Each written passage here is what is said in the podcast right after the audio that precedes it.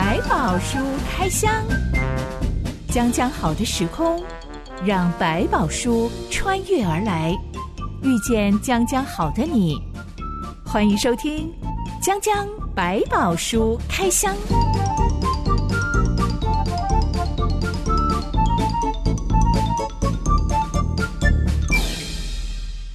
宝书里有百宝，让知心和下半哥为你开箱来挖宝。Hello，我是知心。Hello，下半哥。一开始要来聊聊算命这件事。嗯嗯，知心，我认识一些刚刚信主的基督徒，是、嗯、我很惊讶的发现，原来他们还是保有信主之前的习惯，就是每隔一阵子会去找算命师。算命是，而且他们也会跟我分享那些算命师有多么的准。嗯，因为算命师讲出了他今年一整年会发生的大小事，嗯、是，后来真的都发生了。嗯哼，因此他们觉得这是一个好方法，可以。掌握自己的人生方向，嗯、可以积极的来面对自己的人生。嗯，呃，那些算命师的话听起来也真的是蛮祝福他们的，嗯、因为算命师会告诉我的同事说，虽然你很想离职，嗯，但是我感觉你现在的主管。他是非常照你的，嗯，你只要继续跟定他，嗯，那你的工作能力还有你的工作人脉就会越来越扩张。是，虽然不会让你赚大钱，但是你的仕途会非常的顺利。嗯哼，那这个同事就很开心的来跟大家分享，嗯，看起来好像也是褒奖了主管一番，对，嗯，好像没有什么不好的地方，嗯。不用算命师讲，大概也都可以有这一套，没有错。你只要在一个公司，你好好的待着，你好好听你主管的话，你都会有比较好的在这个公司的前途，这是没有问题的。他为什么还跑去找算命师？其实我们就会问你一个问题，另外一个想法是他其实期待人生是一个顺遂的，按照某一个计划去发展成功的。所以其实是不是耶和华上帝这样，可能也不是最重要的事情。他只问的事情是谁可以帮助我人生顺遂，谁就是我要的对象。这位固定会去算命的基督徒同事，他其实才信主一年。嗯嗯。但你问问他为什么会想要当基督徒，他的理由是因为基督徒看起来都很 peace，嗯，没有什么烦恼。是，我也想要像那样子，对，所以跑去当基督徒了。对，那就回到一个问题点了。那成为一个基督徒的基本的条件是什么？我相信，在我生命中的问题跟罪恶的问题，靠着耶稣基督的宝血，使我得生。而且我愿意把他当作唯一的神，只有他是我生命的主宰。如果你有了这个主宰，那请问你为什么还会找其他的神明来帮助你？你会认为你的生命的成功比这一切都重要吗？那谁才是生命的主宰？如果你只是把它当成我只要念完这些话，上帝就会照这样去帮助我了，那你就小看了这个神了。你只是把它当成一道符咒在使用，那是危险的。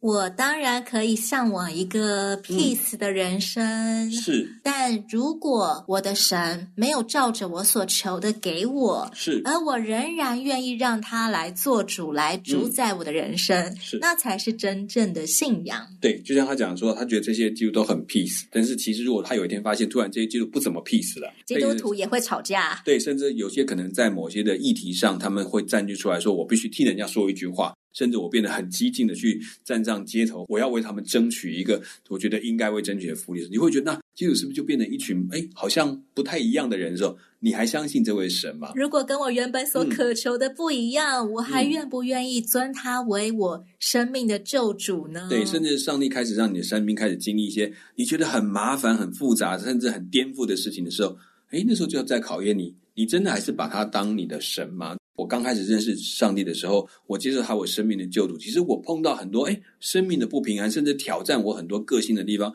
我我也可以说，怎么会信一个神，把自己搞得这么麻烦、这么复杂、这么衰、这么不舒服？我还信他干嘛？但是我既然相信你是神，那我就得按照你的想法，而不是按照我的想法。好吧，我就听听看。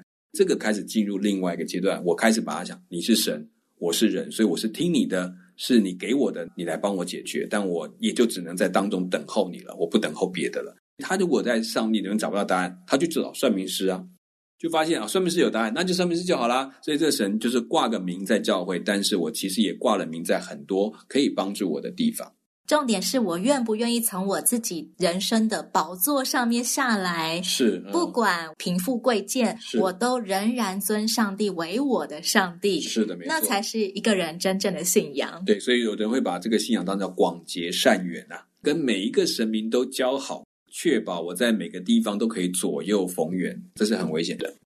我们今天又要来开箱古代通灵师巴兰的故事。他即将要来服务摩押王巴勒。嗯、是。当巴勒发现他要通的这个耶和华上帝跟他以前所有收买过的神明都不一样的时候，到底他会自己低头，嗯、还是他要要求这个神明低头，嗯、就可以显出他真正的信仰了？是的。我们要来聊聊民数记第二十三到二十四章。一段月之后，我们来开箱。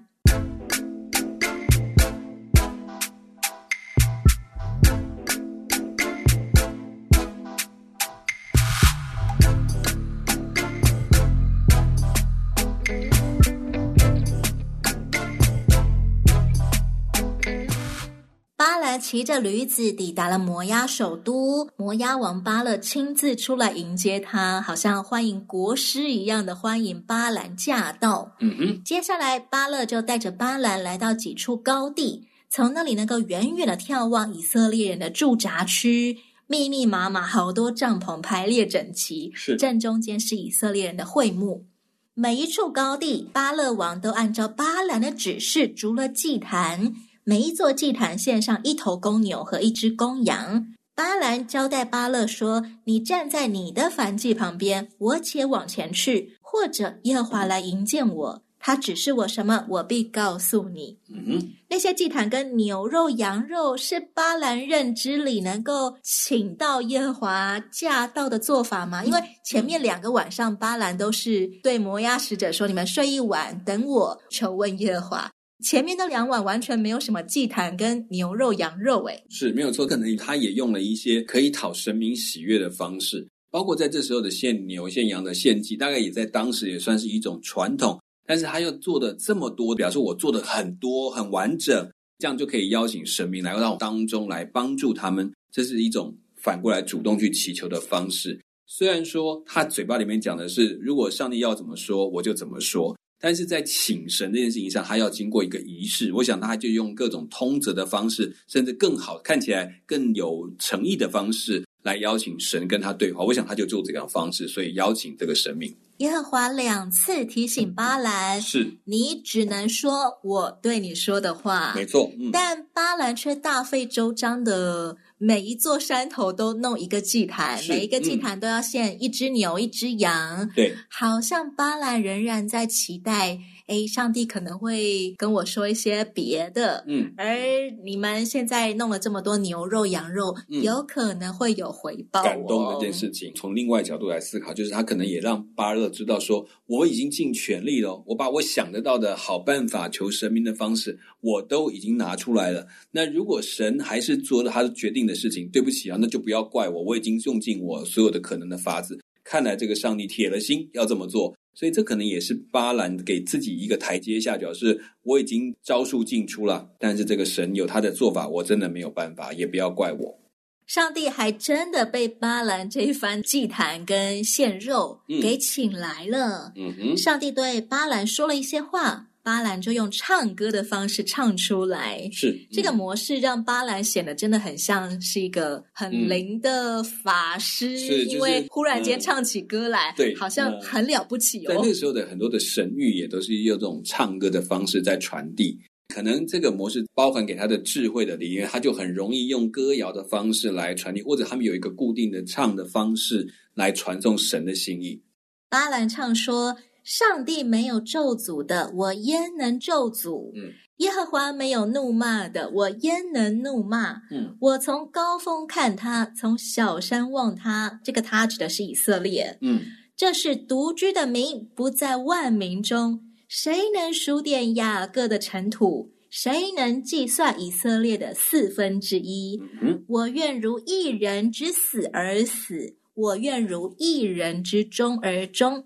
这个最后面的艺人讲的也是以色列人，嗯，就被上帝所喜悦的人。我想要像以色列人一样的迎来我人生的终点。嗯哼，这个真的是上帝对巴兰说的话吗？还是巴兰好像穿凿附会加了一点自己的夸饰法？也不能说夸饰啦，嗯、就是那种韵律呀、啊，就是美感拿修辞的方法去表达。是是是是是。但事实上，我觉得这个过程我们没有很。很清楚的知道，但我觉得他一定不敢违背上帝的意思，只是用歌谣的模式。我相信在传递的讯息上来讲，第一个比较容易被记忆，也能够可以体会到这个绝对不是出于人自己的一个想法，所以他用这个模式来做出来。那到底上帝给他一个天赋，或他在做这个角色这么多年，已经很容易懂得怎么样来表达这些神明的心意，所以可以用比较漂亮的词藻。我就没有把握，这个实在是没有更清楚的说明。东方人的所谓的做法这件事情，嗯嗯嗯、是常常真的写出一篇诗歌来，还会有什么五言绝句啊、七言绝句押韵啊，什么模式都会在里头，甚至还可以刚刚好有藏头诗。对对对，或者是整首诗写完很工整的那个文字方块，中间把什么字连在一起，可以串成一个图片的。对对对，这些也都让。别人觉得哇，真的有神耶！是没有说就是这样，也好像凸显了这个不是我们人的智慧想得出来，瞬间就能够出口成章，甚至形成一个很有意义的一个表达。你看，这个如果不是神自己做，有谁能够做呢？其实我们东方人有很多这种做法的仪式，嗯，它传达出来的诗歌也是一种道德劝诫吧，嗯嗯，劝世文的概念，对对对，劝大家要孝敬父母啊，嗯、做良善的人、啊，兄友弟恭啊，是是是这些话好像也没有不好啊，让社会安定嘛。嗯、是，对方劝世文这东西，当然在我们古代也有，包括很多不同的信仰里面也会有，但是劝大家做好事。强调神明是正直的，他希望人做良善的事，这个角度观念上是没有错。其实我们都希望做良善，只是回头来问，就是说这些劝世文的背后，那些神明在实际的当时的社会里面，他是如果违背这些东西，他就完全没有办法接受，还是他是有很多转圜的余地，所以需要有人来做法。你看，这是很有趣的事情。一方面告诉你这些事情是不好的，但另外一方面，在某种做法仪式之下，似乎他又可以接受恶人的请求，甚至符合这些恶人的做法，或者这种不好的算计，给予人一些这种方便便宜的福气，是不是就成为另外一个问题？所以似乎也有某种的势力。就举我们来讲，我们常看说，哦，如果人到了地狱去，所以我就开始做法呀，做很多的大的法事啊，来替他超度啊。问题就来，如果你有钱能够做这么多的法事超度一个人，是不是表示阴间也可以被收买啊？有钱能使鬼推磨，有钱也能使神出手。对，我们既渴望那种绝对的公平正义，但是又在某个程度上也知道人做不到这么完美，好不好？我们有一些便宜的、方便的法门，让我们可以逃离这些事情。就想到用人的钱或人的法事，让神明得到很多的光彩或者喂养，然后他就可以少计算一点我们的恶。这种模式表现在巴勒这个模式里面。如果我做这么多的东西来恭迎你，来尊崇你，把你当做，你看我连我对我的神都没有这么恭敬来看你的时候，你是不是也可以帮我一把？给我一个方便，将来我就来拜你吧，跟你做个条件吧，你就是我的神了。看起来可以执行，可是反过来，也就是说，你有一定的诚意，或你有一定的金钱可以取悦神的方式，他就可以变成来帮助你的。算了，那些坏事就一笔勾销吧。只要你有本事拿得出我要你的代价，神的本质也就开始改变，跟某一些人也就像。听过警察会拜关公，是某种铁面无私吧？可以，对，就是讲义气呀、呃、正直嘛。抓盗匪的时候一定可以赢的，武功高强。对，你有武力能够保护正义嘛。后来我听说，原来黑道大哥也是拜关公的，嗯、为了让他们械斗的时候。嗯打在身上都不会痛啊，对，好像都可以逃过警察的追捕。那我在想说，同一个关公到底要听谁的祷告呢？然后就是在这个关头，当然我们在很多的这个弟兄们、这个兄弟们，他们在谈到这个拜关公的目的，当然除了可以帮助他们有这个武勇啊，更重要，他们其实根结还是在义气。义气的事情，在商人、在警察、在黑道里面，似乎都成了一种默契。但是这个义气，我们就会问了：义气跟正义之间的关联其实是什么？如果做坏事的人，虽然他们很顾义气，这样也可以被接受吗？当然，义气很被感动，可是却是拿来做坏事，这样合理吗？所以这都会变成说，对神明变得有一种可以沟通的、可以谈判的范围。但是对我的上帝来讲，对我们所信的神来讲，对不起，那不是我们可以谈判的。上帝的公义有公义的绝对性，不管你是属他的人，不属他的人，对不起，他都有同样的一个要求在我们的身上。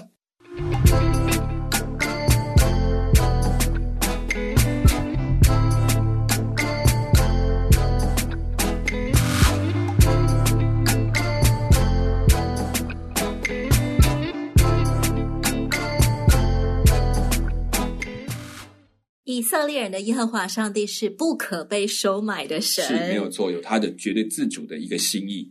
所以摩押王听到巴兰刚刚好像用英雄史诗一般的方式赞颂了以色列民一番，对，当然就超级不满。没有错，我花钱请你来诅咒他们的，你讲这是什么东西？对，巴兰就解释说：“耶和华传给我的话，我能不谨慎传说吗？”没错，摩押王没有死心，他又带巴兰来到了一个可以看得见以色列人的山顶。嗯。这一次，他一口气在一座山上筑了七座祭坛，是每一座祭坛都献一只牛跟一只羊。巴兰还是跟之前一样，你在这边等一下，我去求问耶和华。耶和华也再一次说话了，巴兰又唱起歌来。这一次，巴兰是指着巴勒唱歌。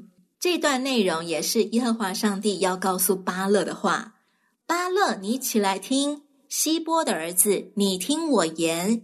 上帝非人，必不至说谎；也非人子，必不至后悔。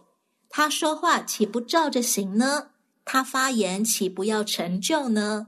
我奉命祝福，耶和华也曾赐福。此事我不能翻转。他未见雅各中有罪孽，也未见以色列中有奸恶。耶和华他的上帝和他同在。有欢呼王的声音在他们中间。接下来这段很重要，断没有法术可以害雅各，也没有占卜可以害以色列。现在必有人论及雅各，就是论及以色列，说上帝为他行了何等的大事。嗯，我猜这个大事应该就是没有法术可以害得了以色列人。嗯，没有错。话其实已经讲得非常清楚了，而且这一次是针对巴勒说的。是，但巴勒还是没有死心哎，他第三次决定要带巴兰再上一座山，嗯，更高的地方，再要巴兰去下咒，就是不死心哎。嗯，这其实也在突破巴勒对神明的概念，比如他讲说，在那里他觉得没有看到整个以色列了，你还没有看完，不行不行，我们再换一个地方，那你看得更清楚。就在他心目中的神是有限制的，是有一些。极限的范围，所以他认为哦，可能这个地方还不够好，我再找一个更好的地方，让你看清楚。你在这边找不到咒诅的地方，那去那边可能有咒诅的角度可以讲出来。他就用过去对神明交手的经验来处理这个问题。巴兰似乎也没有任何言辞的拒绝，即便他已经讲得很白，对不起哦，上帝已经讲得很明白，没有各种方法可以让上帝改变心意的。你就不要再煞费苦心了。但似乎巴兰都还是好吧，那我们再姑且一试吧。这姑且一试的概念就已经证明了说，他在心目中是不是还有什么方法他没有试过？能够让上帝改变心意的，就如同巴勒的不死心一样，说啊，我还没有用尽我所有的手段，说不定还有更好的办法。我这边遵从你还不够，你觉得我的神，你那小看我了，我的棋子只有这么高，我们再去更高一点，然后再去更高一点，更大的一个范围，把这个神明的位置抬到一个极度的高度的时候，啊，他可能就会，哎呀，原来你这么尊崇我，那我就来帮你一把。这个概念在他脑袋里面似乎都在发生，他没有改变他的想法。真正不死心的其实是巴兰。嗯，当摩押王第三次叫巴兰上山的时候，巴兰不只是同意了，跟着第三次上山，他还要求巴勒再盖七座祭坛，是每一个祭坛各献一只公牛，一只公羊。嗯哼，耶和华竟然也愿意第三次对巴兰说话。其实。我们是不是从这三次里面早就可以看出巴兰铁了心，他就是要赚摩押王这一笔呀、啊？对，他似乎还没有使尽所有的手段，他想还没有尝试过。反正好吧，你求我就顺着，似乎要给巴勒一个人情，说我就真的帮你求。但是似乎也在尝试，我看还有什么方式让上帝会有不同的角度跟思想来做调整。就是好像我跟其他神母都已经测过，我都有办法了，我都知道。哎呀，这个人只要碰到我，就要用这个程度的挂金。或者方法，或者祭祀的模式，他就会很开心的来帮助我。同样的，在这个部分啊，他似乎还在借这个机会，更测试还有什么可能性可以让这个神改变心意的模式。所以，其实我发现换一个角度来看，上帝似乎比我们想象的超级有耐心。不管是对巴勒、对巴兰，他似乎没有放弃。好啊，我再给你一次机会，我在那边，我同样的说给你，你你应该认清我了吧？上一次都有驴子讲话了，这一次让天使直接现身，甚至让摩押王都可以看见就好啦，嗯、一把就砍了巴兰的脑袋，甚至连巴勒的脑袋也砍了，是不是可以震惊这些？哇！马上大家就连这件事情都不会发生，强而有力的神在此显明了，但这一切上帝都没有这样子做。嗯，我觉得其实在这边也让我们就会看到好多哇！上帝一下打仗死了好多人怎么样？可是，在过程当中，上帝似乎。居然对这件事情这么在意的，一而再，再而三，可见他并不是突然就发生，他可能已经在当中做了许多的事情，但是到最后他仍然要自己去取死的，就是我自己要去找一条死路去走。我就告诉你不要再，好像是死路，但是一不信，二不信，三不信，那对不起，最后来自己承担吧。可以看到上帝的耐心，不是后来到新约才有，其实在旧约他也是在展现，只是有些地方没有说的那么明白。上帝其实也是想要劝退摩押王的吗？我觉得希望能够劝到让全摩押人都能够认识这个上帝，也是愿意关照他们的。嗯、是，就是他至少会带着一种敬畏，就是我可以明白，碰到这个神的时候，我不是问谁强大，而是我相信他是神，他其实真的比我所知道的神还要高，还要大，然后把那个位置空出来说，这就是神。这个概念，我觉得上帝并没有放弃，甚至因为在那个时代里面，甚至没有旧约，没有各种的模式，他必须透过这种实际的经验，也成为我们今天的警惕啦。就是在这样的过程当中，上帝没有放弃让他们来认识他的机会，即便这个认识还是会包含很多其他神明，但他终会明白说，不，这个神高过所有的神，他有自己的决定权。从这个点开始，他才有机会再进到下一个阶段，说我可不可以只认这个神当我的神？至少要知道，敬畏说。我看来这个神真的超越其他的神，这件事是他需要第一步认识的。